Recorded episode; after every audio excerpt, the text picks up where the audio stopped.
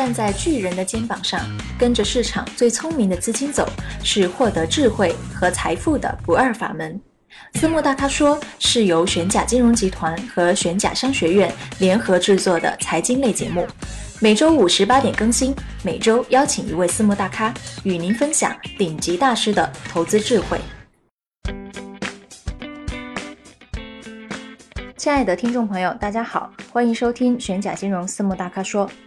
二零一六年就要过去了，今年的市场对量化对冲策略来说可谓相当不友好。无论是股指期货的贴水，还是股指的低波动等等，从玄甲金融私募排行榜数据来看，进入今年以来，我们看到很多量化对冲基金逐渐沉寂了，整体表现啊大不如前。二零一七年即将到来，量化对冲策略会比二零一六年有起色吗？它能否迎来适合自己的市场环境？本期私募大咖说，我们就邀请在量化对冲领域颇有心得的雷根基金来聊一聊。首先来介绍一下本期节目的嘉宾李金龙，雷根基金金融工程部总经理，曾在国际金融服务集团任职，主要负责保险金、退休金、投资控股、投资买卖、长短期投融决策，对基金组合整体风险控制、产品投资组合有着丰富的经验。他旗下的基金量化对冲策略自2014年2月成立以来，成功穿越七次股市剧烈调整，在2014年11月。二零一五年一月下旬、四月下旬、六月下旬、八月下旬、十二月下旬及二零一六年一月下旬的 A 股大幅调整中，均实现平稳过渡。现量化对冲策略资产管理规模近三十亿。李总好，和听众朋友们打个招呼吧。呃，各位朋友，大家好，我是雷根基金李金龙。呃，感谢全甲金融私募大咖说的邀请。可以和大家分享我们在量化对冲领域的一些策略和一些投资理念。嗯，二零一六年即将过去啊，今年无论是股指期货的贴水，还是股指的低波动，对量化对冲策略可以说是相当的不友好。首先要请您对今年量化对冲投资面临的投资环境做一个简要的回顾和概括。OK，呃，二零一六年呢，其实我们可以分为几个阶段来去看这样的市场嘛。首先，第一个就是股指期货的一个负基差的问题，那么这样的话，对于整体的做阿尔法的一些策略就很不大好做。那么第二个呢，其实也是有一些转折点的，也就是说是商品期货的一些呃量化对冲一些策略，那么相当于说还是会有一些转机的。那么呢，第三块呢，就是马上就要收官了，一二零一六年年底的时候，股市、债市以及汇市表现的都不特别稳健。那么其实对于一六年的。股指期货贴水以及这样的一个波动率情况下，我们也相应的想了一些比较创新型的一些对冲策略来去应对，比如说我们会用一些波动率的一些阿尔法策略来去应对负极差的一些问题。那么股指期货这块呢，呃，我们也有一个单一子策略来去应对当前的一个市场。那么，比如说做一些呃股灾之后修复类的一个单一子策略的行情。那么其实整体的一个二六年市场呢，对于量化对冲来讲呢。是一种考验，更是一种变革。所谓的考验呢，是考验一些我们如何在市场不景气的情况下怎么去应对。变革呢，对于我们来讲是需要不断的去创新。只有不断的去创新我们一些新的一些量化对冲策略，以及我们不同的办法来去应对当前的市场，才能让量化对冲。嗯，目前我国的量化投资啊，仍处于起步阶段。有量化对冲风格的，也有量化不对冲风格的，主动管理或被动管理，这都没有问题。但现在市场上有一些机构打着量化的旗帜，做的却是主动管理，还有很多量化基金管理人发生风格漂移。对此您怎么看？您认为什么才是真正意义上的量化对冲投资呢？或者说，究竟什么才是量化对冲的核心？投资人应该如何判断量化对冲私募是否言行一致呢？嗯，OK，首先呢是这样。呃，我们先说第一个，就是说量化对冲的核心是什么？针对于我们现有的一个状况呢，量化对冲在于无论是我们也好，还是任何人也好，其实它是基于一个数据性的分析的。所以说，如何判断它是否是真正的量化？那么其实我们可以看它它的数据的分析程度。那么它做任何投资，它任何的一些策略的方式，都是有一些历史数据回撤的。我们也可以给它理解成数量化投资。首先要把量化和对冲这个两个概念，我们先拆分开来去看。一呢是量化，量化是基于一些数据的理基础之下，然后我们进行自己的数据库，呃，抓取一些数据源，然后建立自己的数据库，通过数据库的形式来做一些策略的一些回测和分析。那么其实能判断它是否是真正的量化对冲，那就看它有没有数据，有没有建立自己的一些数据库，这个是关键性之一。第二块呢，有了自己的数据之后，他要不断的做一些分析，那么他就要建立自己的一些策略。那么这些策略呢，不是说是人为主观判断的，就刚才问题当中也会说到了，呃，他的一个风格的一个转换，他是怎么风格上的发生偏那个偏移啊？如果我们做好了一个策略的话，轻易不会去修改这个策略的一个模型的，除非市场上出现了比较极端的，我们不可预测的，才会去做一些调整。所以说这也是考核量的第二点。那么第三块呢，所谓的叫真正意义的量化对冲，其实这里就有一个对冲的概念，一个衍生品的问题。那么现在由于我们国内的衍生品并不是特别多，有的衍生品也可以看到了，股指期货衍生品这样的话被阉割之后，它手数是呃变少了十手，那么其实就促使的流动性并不是特别大。第二个衍生品呢，我们可以叫做期权。这个期权的衍生品其实。是呃，我们在讲衍生品的投资当中，如果是金字塔顶端的，那么期权可能是金字塔顶端上的明珠，所以说期权也是一种方向。那么也对于这种对冲工具的应用，可以再考量它是否是真正的联华对冲。那么中上所述的三个点，其实就可以看作一个量化对冲，它如果是真正做到了一个量化对冲的话，它是有数据是不可少的。第二块，它是有自己的一个策略，这个策略是不断的去可以去应对市场的，而且策略不是有单一的，可以有多种策略。第三块呢，就是衍生品的研究。那么在这个三个基础之上呢，其实可以重点就可以落在它的一个 IT 技术了。那么它是否有自己的强大的 IT 技术？那么也是在接下来的市场。呃，判断一个私募它能否走到市场比较长远的，其实是 IT 这块也是它的核心关键之一，我们叫做硬件。那么现在大多数私募基金比的有可能是业绩啊，有可能是说是这个排名啊，其实以后可能更多的关注的是它整体的一个硬件的设备啊，以及它的一个交易系统啊，包括它的策略不断完善的，这有可能是今后考量的一个呃投一个量化对冲这个领域。判断私募，他所谓的就是呃言行是否一致。那么他说的和他做的，其实如果他有强大的硬件基础之上，那么其实结果也就很明显了。如果没有强大的这种系统 IT 的一个后盾的话，呃，他说的再好，其实表现出来的结果还是比较差的。嗯，贵司在宣传材料里啊提到了一个命题：没有正畸差就做不了阿尔法，进而提出了动态对冲的概念。那么这个动态对冲，我们应该如何理解呢？嗯，对，其实说到这了，其实我们提出了动态对冲，我们也可以讲叫波动率对冲。其实用呃，在在名词的话，就是它是做一个时间序列的一个线性回归。那么其实所谓的动态对冲，呃，有一个这样的概念，就是说我不是实时保持这个一定的比例的一个对冲比例的，也就是说我会去调整的。那么这里就是引申出来一个，就是说阿尔法的概念。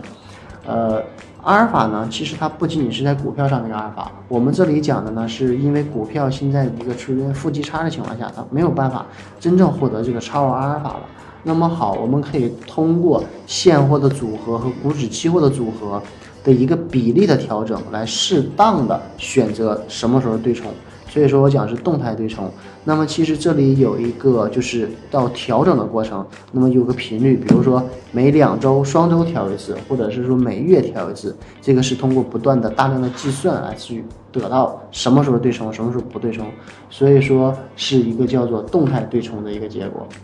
做投资，风控是永恒的话题。据贵司宣传材料载。贵司旗下量化对冲策略自二零一四年二月成立以来，成功穿越七次股市剧烈调整，均平稳度过，风控体系功不可没。那么，能不能请李总阐述一下雷根的风控体系是如何运作的？嗯，OK，做到风控了。其实风控是这样，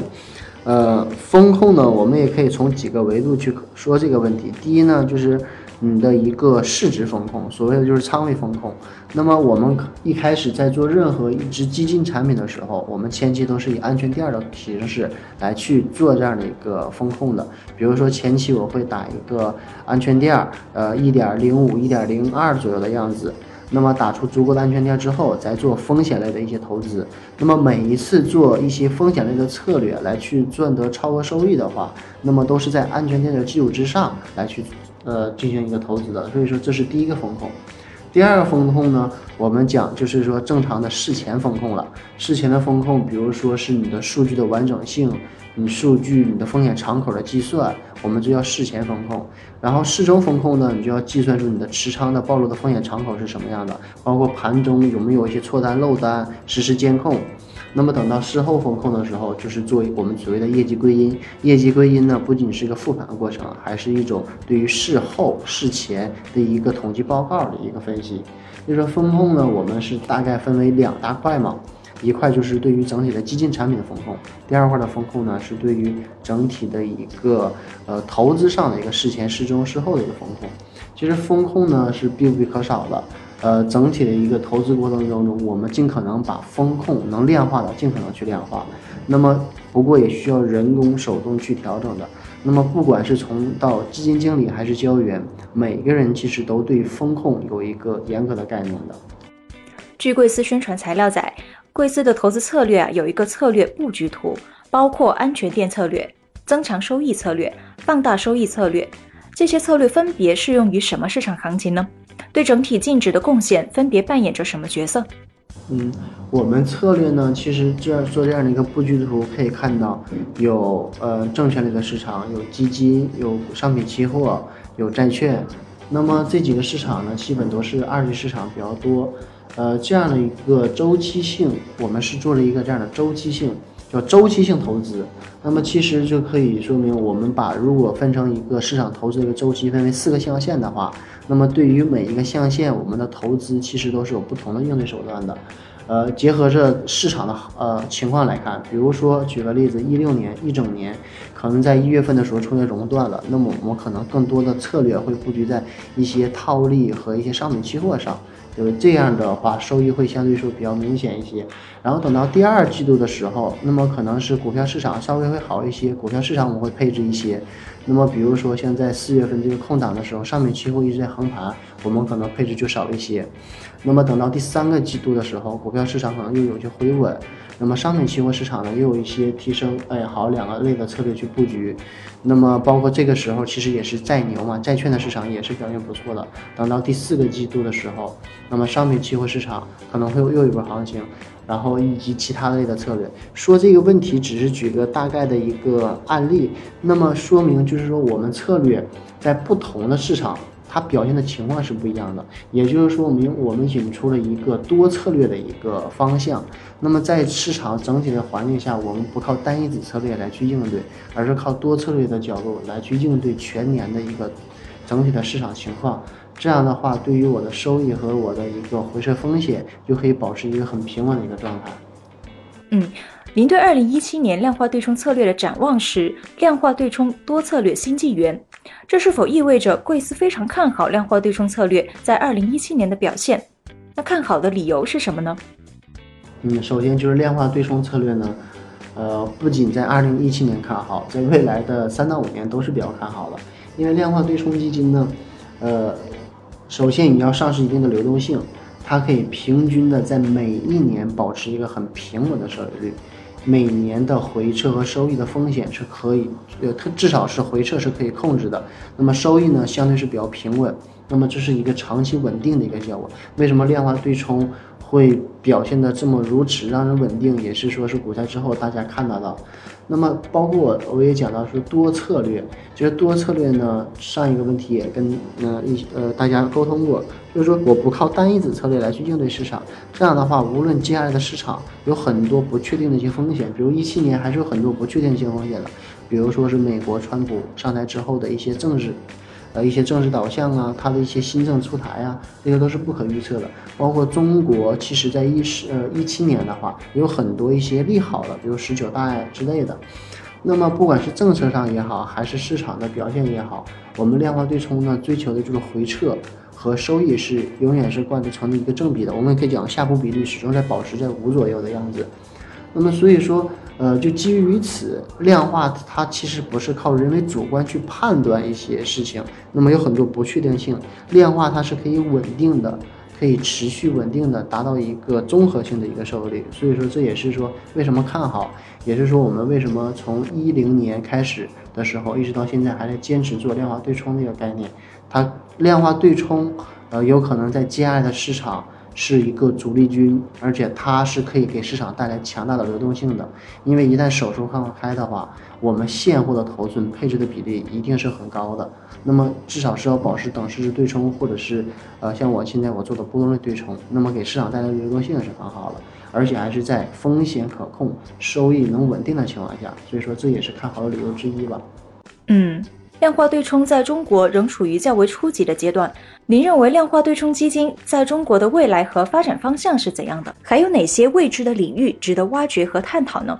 嗯，OK，呃，量化对冲呢，其实首先还是量化，量化对冲如果结合在一起的话，就是讲到对冲嘛，有衍生品了之后才会有对冲的概念。那么其实我们在一六年雷根，我们一开始讲的是叫做。呃，量化寻收益，对冲抗风险，这是我们一六年的一个口号吧，或者是说我们的一个投资理念也好，呃，包括我们的一个方向也好，因为是追寻着一个收益整体的平稳状态。那么其实一七年呢，我们又重新定义了一下自己，我们把我们雷根呢定义为成科技金融，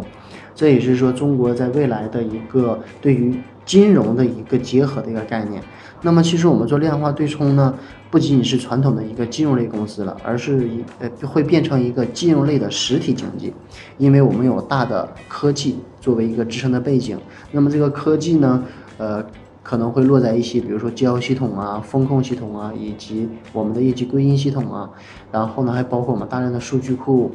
包括我们的大数据，大数据的一个投资，大数据的一些分析，那么这些都是有强大的一些科技的，也就是说这些是一个无形的资产，这种无形的资产我们可以叫做轻资产，这个是可以很有价值的，而且未来在这一块的挖掘以及我们去深度研究，包括深度学习之类的，是有无限无限的无限量的东西的。那这一块呢，有可能是接下来如果量化对冲往这块方面去走的话，也会衍生出一个新的概念，叫做智能投股。